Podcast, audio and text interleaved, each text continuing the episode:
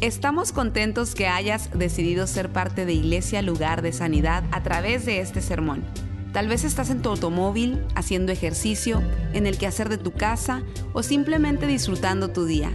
Es nuestra oración y nuestro deseo que tú recibas lo que Dios tiene para ti. Si te es posible, te recomendamos que tomes notas de lo que Dios te hable el día de hoy.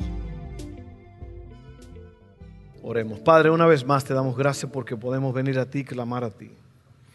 En este día ayúdanos a entender tu palabra, ablanda nuestros corazones, para que la palabra pueda ser sembrada y nosotros podamos vivir esa palabra, experimentarla y ser transformados por ella.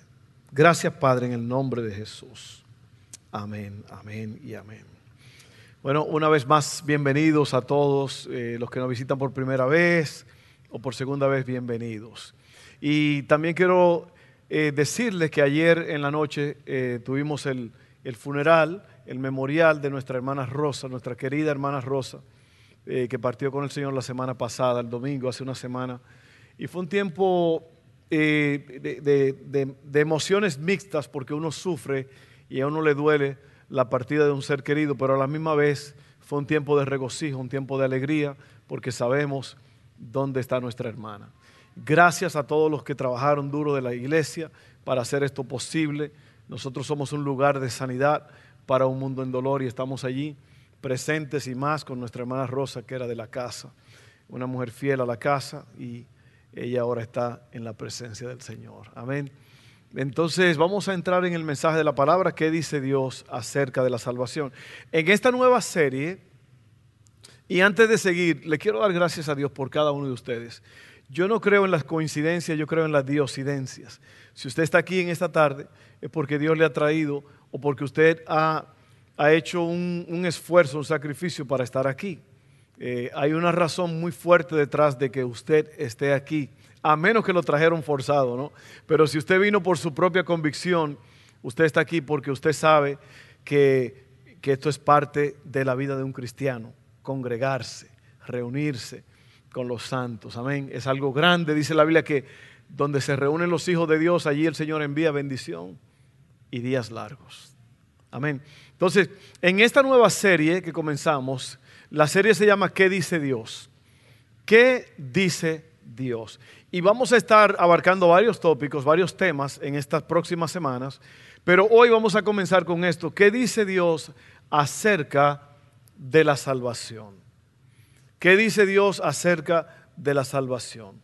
La palabra salvación en su término original es soteria, como se escribió en el, en el Nuevo Testamento, y habla de, de liberación, te han liberado de, de la muerte eterna para la vida eterna, habla de sanidad, habla de renovación, habla de restauración, la palabra salvación es una de las palabras más completas que hay porque tiene que ver con la, la, salvación del ser humano en todos los aspectos de la vida, espíritu, alma y cuerpo.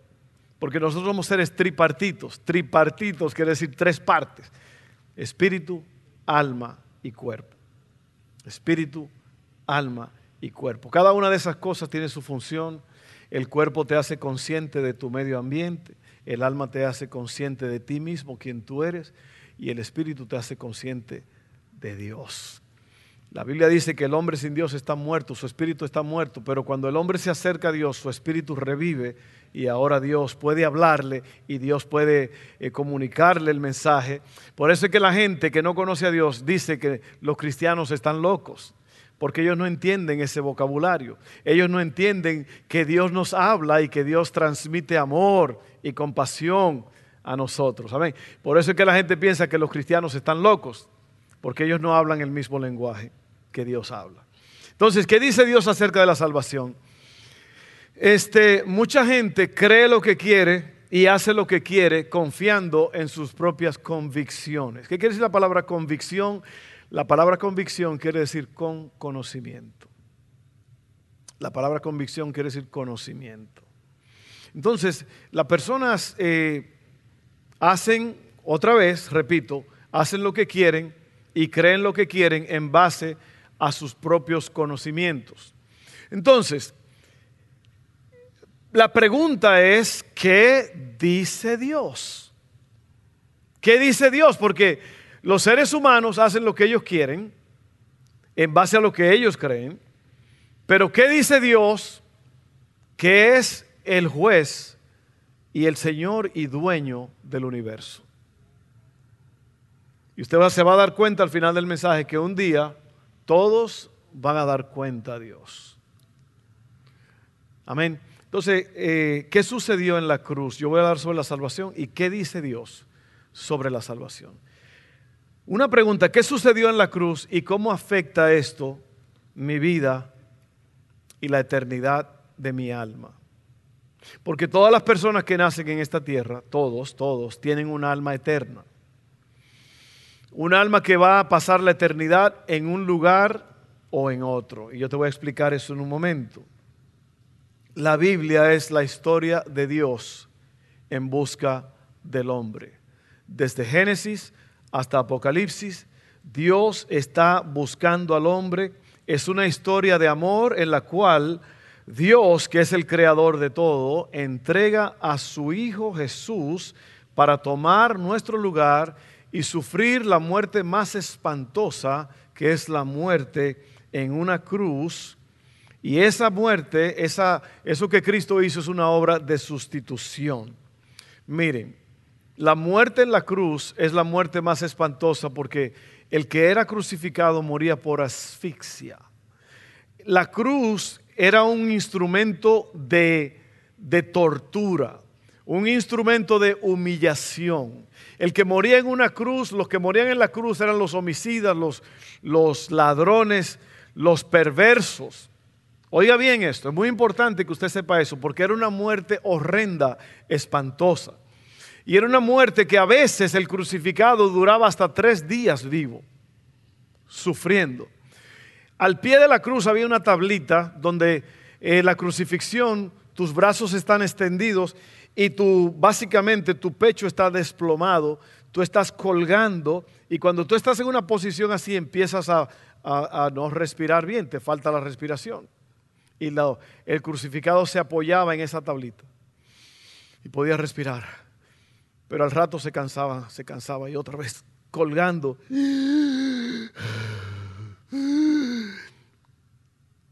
Tres días a veces duraba el crucificado. Y Jesús hizo eso por ti y por mí. Romanos 5.8 dice, pero Dios demuestra su amor por nosotros en esto, en que cuando todavía éramos pecadores, Cristo murió por nosotros. Eso debe de ser buena noticia para ti y debe de ser un gran alivio para ti y para mí. Amén. Te voy a hablar sobre la caída del hombre. Primera vez, primera cosa, primer punto. Otra vez estamos hablando de qué dice Dios acerca de la salvación. Imagínate que la salvación es un mar, un mar inmenso donde hay muchísimas personas y se están ahogando. Y hay un barco enorme que le está tirando salvavidas a la gente para que se salven y suban al barco. Esa es la salvación. El barco es el Evangelio de Jesucristo, el reino de Dios, que Dios ha provisto para que nosotros seamos salvos. Y se nos ha lanzado ese salvavidas. Y hemos reconocido al Señor como como autoridad, como Señor, Dios y Rey, y hemos reconocido, te voy a hablar de eso en un momento también. Cuando Dios creó al hombre, lo puso en el jardín del Edén y lo bendijo, dándole todo lo que había en el jardín, excepto el árbol del conocimiento del bien y del mal. Y luego estaba el árbol de la vida. El árbol de la vida le fue prohibido a ellos porque una vez que comieron del árbol del conocimiento del bien y el mal, se le abrieron sus ojos y ahora estaban apartados, destituidos de Dios, se hicieron enemigos de Dios por haber desobedecido a Dios. Ese árbol, ese árbol del, fruto eh, del conocimiento del bien y del mal, era una prueba, era una prueba para que el hombre eh, tuviera libre albedrío, en otras palabras, la capacidad de escoger entre el bien y el mal. ¿Por qué? Porque usted y yo no somos robots que Dios puede ordenar y forzar a que le amemos. No, Dios quiere que le amemos y le aceptemos porque eso es lo que nosotros queremos. Amén. Eso es muy importante. Entonces, nosotros conocemos el resto de la historia. Satanás los tentó para que comieran del árbol y al escoger el mal se hicieron enemigos de Dios. Génesis 2, 15 al 17 dice, Dios el Señor tomó al hombre y lo puso en el jardín del Edén para que lo cultivara y lo cuidara y le dio este mandato. Puedes comer de todos los árboles del jardín, pero del árbol del conocimiento del bien y del mal no deberás comer. El día que de él comas, ciertamente morirás. Esa es la caída del hombre. El hombre desobedeció, el hombre cayó y Dios lo echó fuera del jardín. Porque Dios es Dios. Amén. Dios es soberano.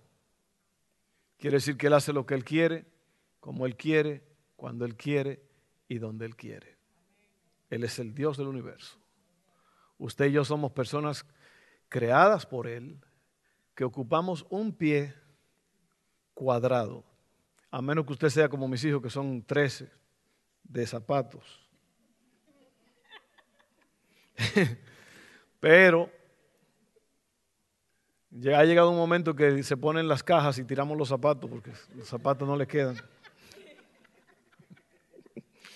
Entonces, el ser humano ocupa normalmente, yo soy 10 y medio, pero el zapato ocupa como, son como 12 pulgadas, me imagino. Y eso es lo que usted ocupa en el planeta Tierra, un pie cuadrado de espacio. Y nosotros creemos que podemos hacer lo que queremos. Nosotros creemos que sabemos más que Dios, que no tiene principio ni fin, que hizo todo lo que existe. ¿Quiénes somos tú y yo para pararnos en un pie cuadrado, seres que un pequeño virus lo destruye en asuntos de segundos y creernos que podemos levantarle el puño a Dios y reclamarle a Dios? Somos nada. Él es todo.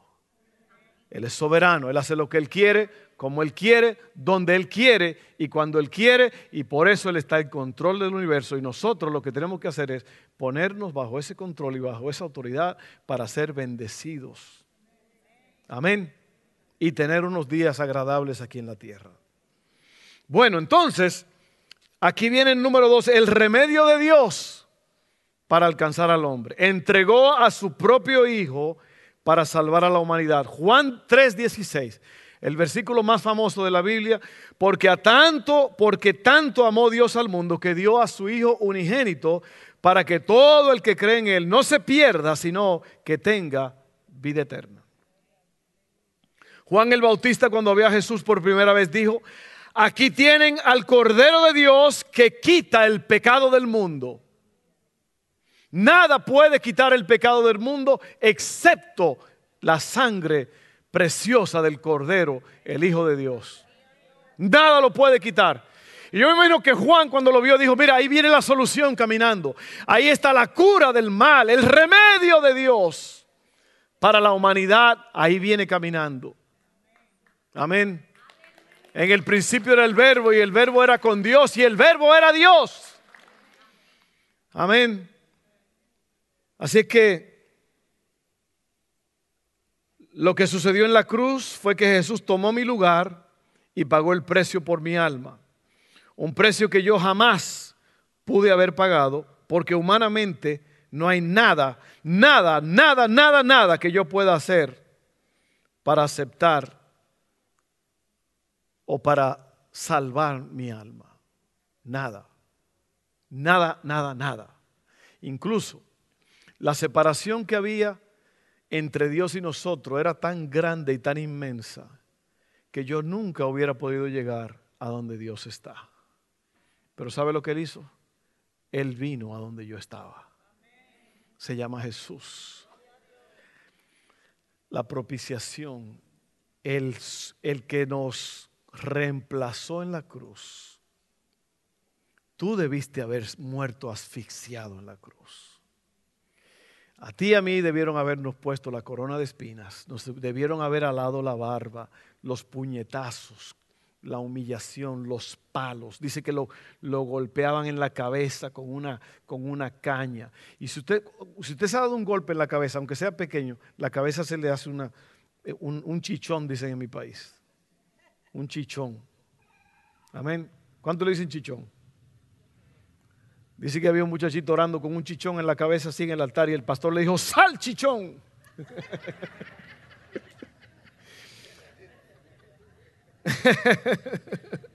Eso no estaba en el mensaje, eso no estaba en las notas.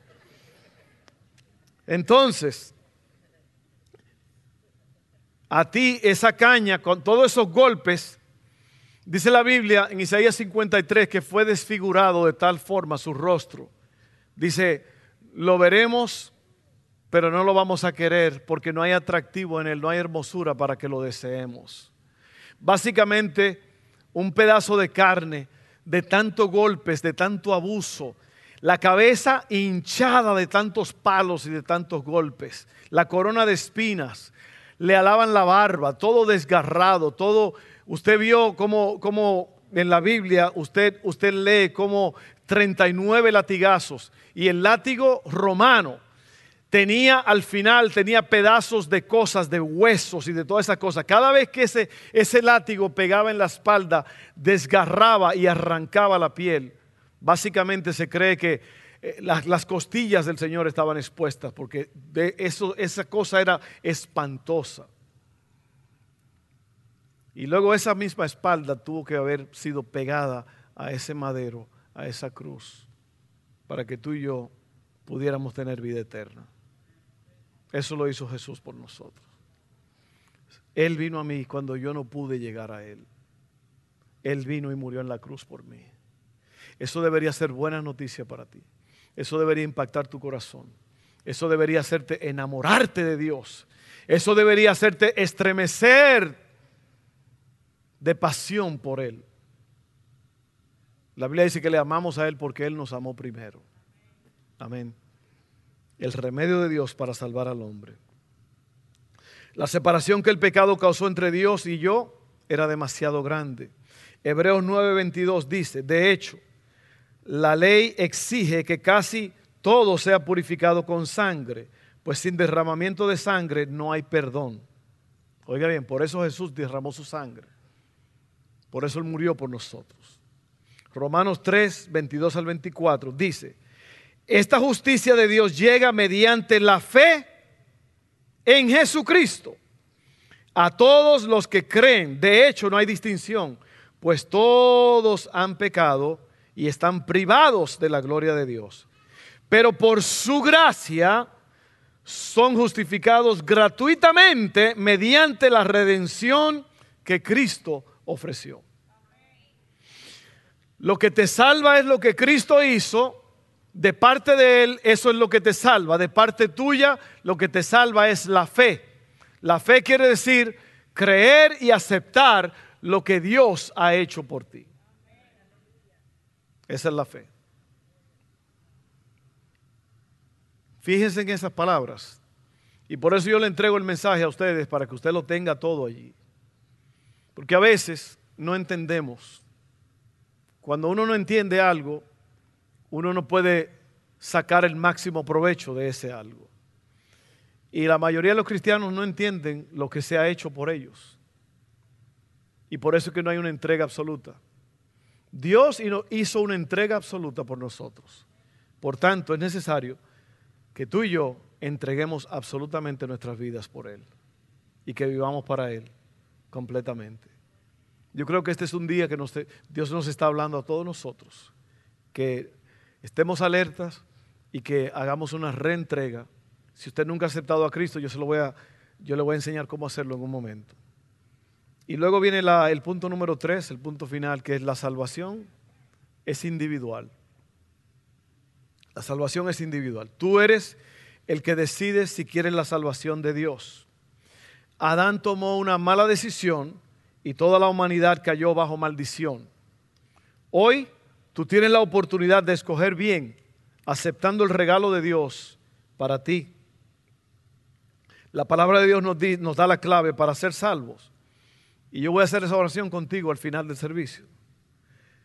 Dice así en Romanos 10, 8 al 11. ¿Qué afirma entonces? La palabra está cerca de ti. La tienes en la boca y en el corazón. Esta es la palabra de fe que predicamos. Oiga bien, aquí está la clave. Usted quiere que su alma se salve por toda la eternidad. Usted quiere ver a Dios toda la eternidad. Usted quiere caminar en las calles de oro. Usted quiere ver ese mar de cristal. Esto es lo que usted tiene que hacer. Humanamente hablando, no hay nada que tú puedas hacer.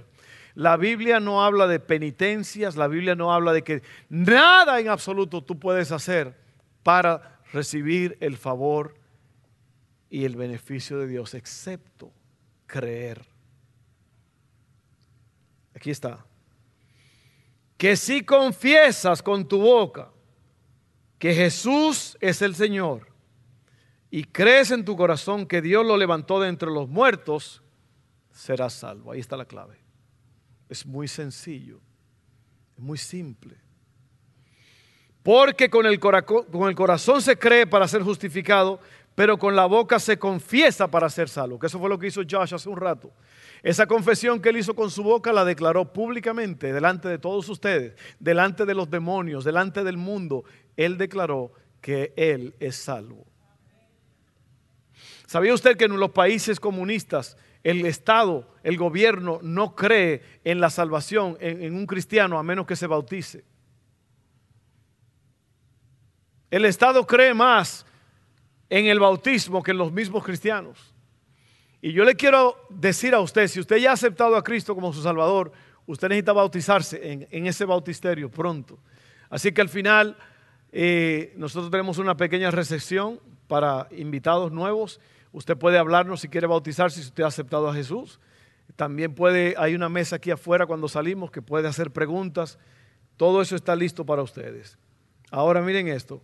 Volvemos al punto. La salvación es individual. Y ahora yo voy a ir aterrizando este avión. Oiga bien lo que le voy a decir. Esto es serio ahora. Este, yo creo que este, este mensaje es el mensaje más importante que usted va a oír en la historia de su vida. Yo lo sé que sí. Oiga bien. Otra vez, vuelvo y le repito que la gente piensa que sus creencias y hacer lo que ellos quieran es lo que, lo que los va a salvar. Y no es así.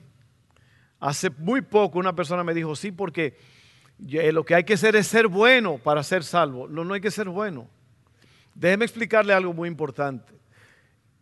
La gente no se pierde, la gente no va al infierno por pecado de comisión. La palabra comisión quiere decir hacer algo, cometer, cometer un delito, cometer un hecho. La gente no va al infierno por cometer pecados, la gente va al infierno por omitir. Omitir es no hacer, dejar de hacer, no aceptar. Lo que lleva a una persona a la perdición eterna es no aceptar el regalo de Dios. Eso se llama omisión. Muy importante eso. Porque recuerda que a quien debieron haber clavado en la cruz eran los criminales y a los ladrones. Cristo murió por eso, nosotros éramos eso. Y Él pagó el precio por nosotros. O sea que lo, lo que tú has hecho malo, eso, es, e, eso ya Cristo lo pagó por ti. No aceptar eso es lo que te condena. Amén. Hebreos 9, 27 al 28. Muy serio esto, porque otra vez le digo, la gente cree muchas cosas. Hay personas que han creído en una, en una religión torcida y ellos piensan que esto o aquello es lo que me salva. Y dice aquí, hay mucha gente que cree en el purgatorio, que es un lugar donde hay una segunda oportunidad, donde usted puede hacer enmiendas. La Biblia no dice eso en ningún lugar. Eso es un invento de hombres y usted tiene que entender eso. Y eso es lo que el diablo quiere, que usted tenga una creencia torcida, porque una creencia torcida produce una vida torcida. Amén. Dice así Hebreos 9, 27 al 28, y así como cada persona está destinada a morir una sola vez y después vendrá el juicio. Ahí no habla de purgatorio, ni de segunda oportunidad, ni de nada de eso. Si usted ha creído todo eso en su vida, sáquese eso de la cabeza y métase en la cabeza que el único remedio es Jesucristo en la cruz del Calvario y aceptar lo que Él hizo, porque nada ni nadie te puede salvar excepto la sangre preciosa que fue derramada hace dos mil años. Así también Cristo fue ofrecido una sola vez y para siempre a fin de quitar los pecados de muchas personas. Cristo vendrá otra vez, no para ocuparse de nuestro pecado, sino para traer salvación a todos los que esperan con anhelo su venida. Gloria a Dios. Yo soy salvo. Yo soy salvo por la fe en Jesús. Yo tuvo misericordia de mí, me alcanzó antes de que yo cayera al precipicio. Segunda de Pedro 3:9, estamos hablando de lo que Dios dice acerca de la salvación. Dice, el Señor no tarda en cumplir su promesa, según entienden algunos la tardanza. Esos son los la gente que no sabe que dice, Ah, eso desde que yo era niño se está predicando que Cristo viene y no viene nada. Oiga bien lo que dice la palabra, ya el Señor sabía eso. Dice, más bien, Él tiene paciencia con ustedes, porque no quiere que nadie perezca, sino que todos se arrepientan. Usted, usted se está dando cuenta de gente que dice, ay, si Dios es bueno, ¿por qué manda a la gente al infierno? Ay, si Dios es bueno, ¿por qué pasa eso? Aquí te está diciendo lo que dice la Biblia sobre lo que Dios piensa. Dice que Él no quiere que nadie se pierda, sino que todos procedan al arrepentimiento. Ya Él lo hizo todo. Lo hizo todo. Pero como tú no eres un robot, Él quiere que tú admitas y aceptes lo que Él hizo por ti. Esa es la salvación. Y por último, aquí está lo, aquí está lo, lo duro. Porque mucha gente cree en el purgatorio, mucha gente cree en, ah, en el infierno, yo voy a ver a mis amigos, va a ser una fiesta eterna. Oiga bien lo que le voy a decir, mire, otra vez yo dije esto creo la semana pasada. Jesucristo el Salvador, el mismo Jesús, habló mucho sobre el infierno. El infierno no fue preparado para los humanos. El infierno fue preparado para Satanás y sus demonios. Pero el que rechaza el amor de Dios, él mismo se está mandando al fuego. Jesucristo dijo que en el, en el infierno el gusano no muere y el fuego no se apaga. Oiga bien, eso es serio. Y ahora yo te voy a describir con la Biblia la realidad de lo que va a pasar en un día no muy lejano. ¿Ok? Esto es duro. Yo hice un compromiso con Dios esta mañana. El Señor, yo estaba sintiendo, Señor, esto es un mensaje muy fuerte porque es duro esto. ¿Y sabe lo que el Señor me mostró? Si tú no lo haces, si tú no lo haces, ¿quién lo va a hacer? Y yo me comprometí con Dios a hacerlo. Porque yo quiero que todos nos salvemos. Que no vivamos en un error pensando que va a haber otra oportunidad después de la muerte. El día de salvación es hoy. Tú no sabes que nos... La hermana Rosa, nosotros impactadísimos. ¿Cómo es posible que ella estaba bien y de repente, boom, se fue? Porque eso es el hombre. El hombre tiene sus horas contadas. Amén. Mire esto. Tenga mucho temor y temblor al oír estas palabras. Dice así Apocalipsis 20, 11 al 14. Esto no es para meter miedo, esto es la realidad.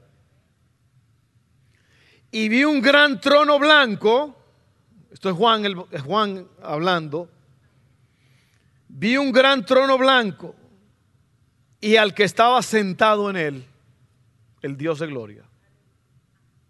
Allí estaba.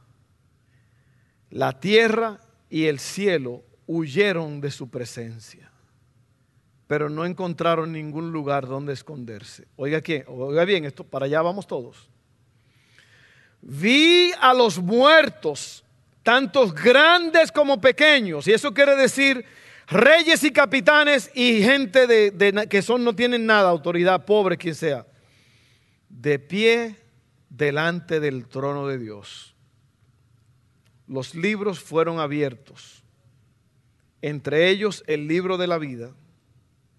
A los muertos se les juzgó de acuerdo a las cosas que habían hecho según lo que estaba escrito en los libros. No en lo que dice un fulano, no en lo que dijo Buda o Confucio o este o aquellos, lo que dice el libro de Dios. Porque ese es el libro de la verdad. Y ahí está escrito todo. Y todos vamos a tener que comparecer. Ahora yo le voy a explicar algo muy, muy sabroso aquí. Ese es el gran juicio del trono blanco. El que está ahí es porque va a ser condenado.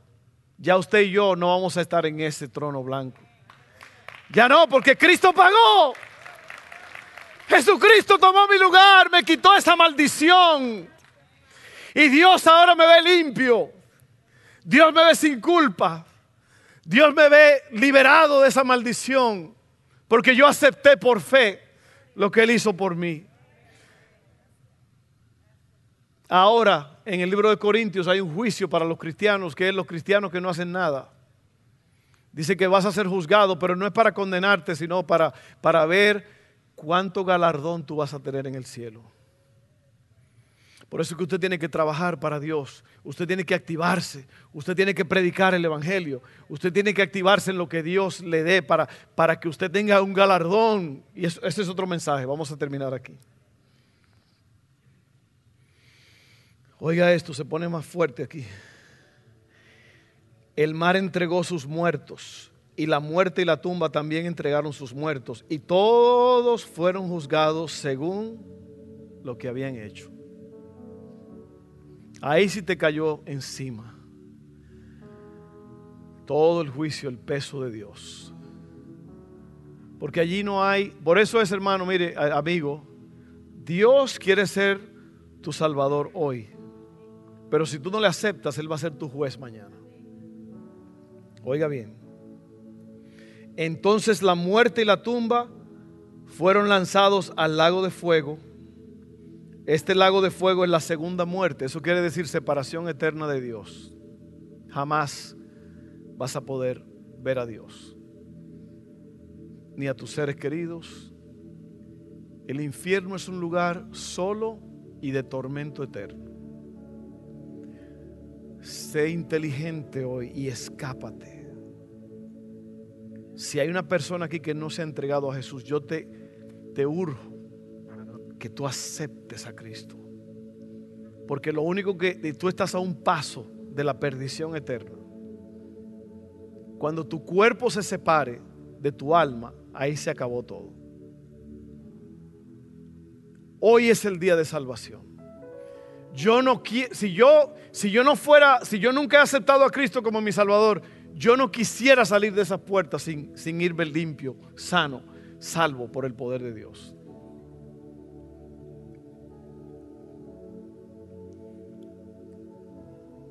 Y todo el que no tenía su nombre registrado en el libro de la vida fue lanzado al lago de fuego.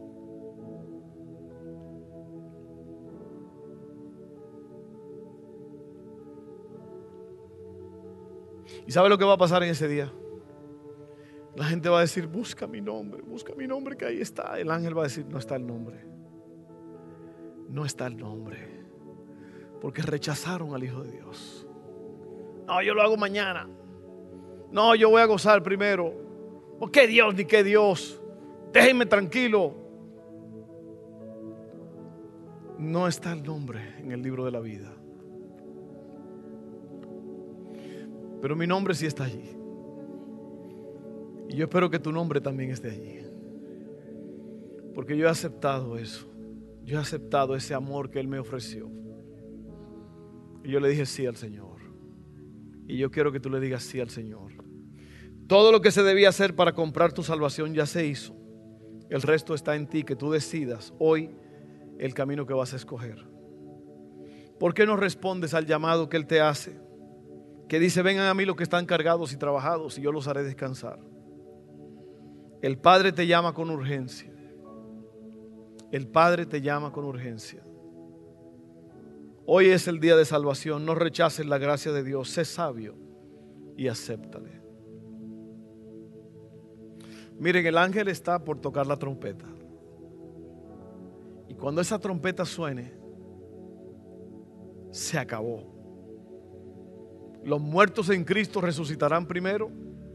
Y nosotros, los que hemos quedado vivos, seremos arrebatados.